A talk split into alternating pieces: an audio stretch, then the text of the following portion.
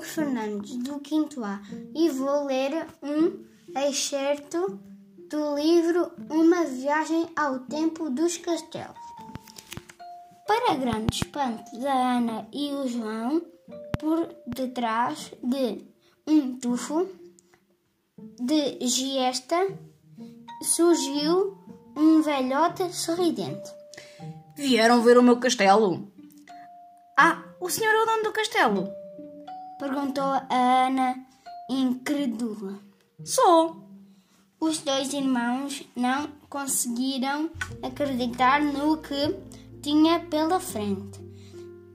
Aquele homenzinho simpático era o lobisomem tão temido na região.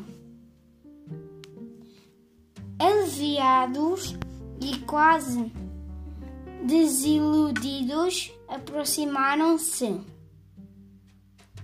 Baixinho e redondo, como com pouco cabelo e o bigode muito branco e duas rosetas vermelhas numa cara abolachada. Mas parecia um boneco de borracha. Os olhos muito vivos e azuis tinham uma expressão acolhedora e pra prazenteira.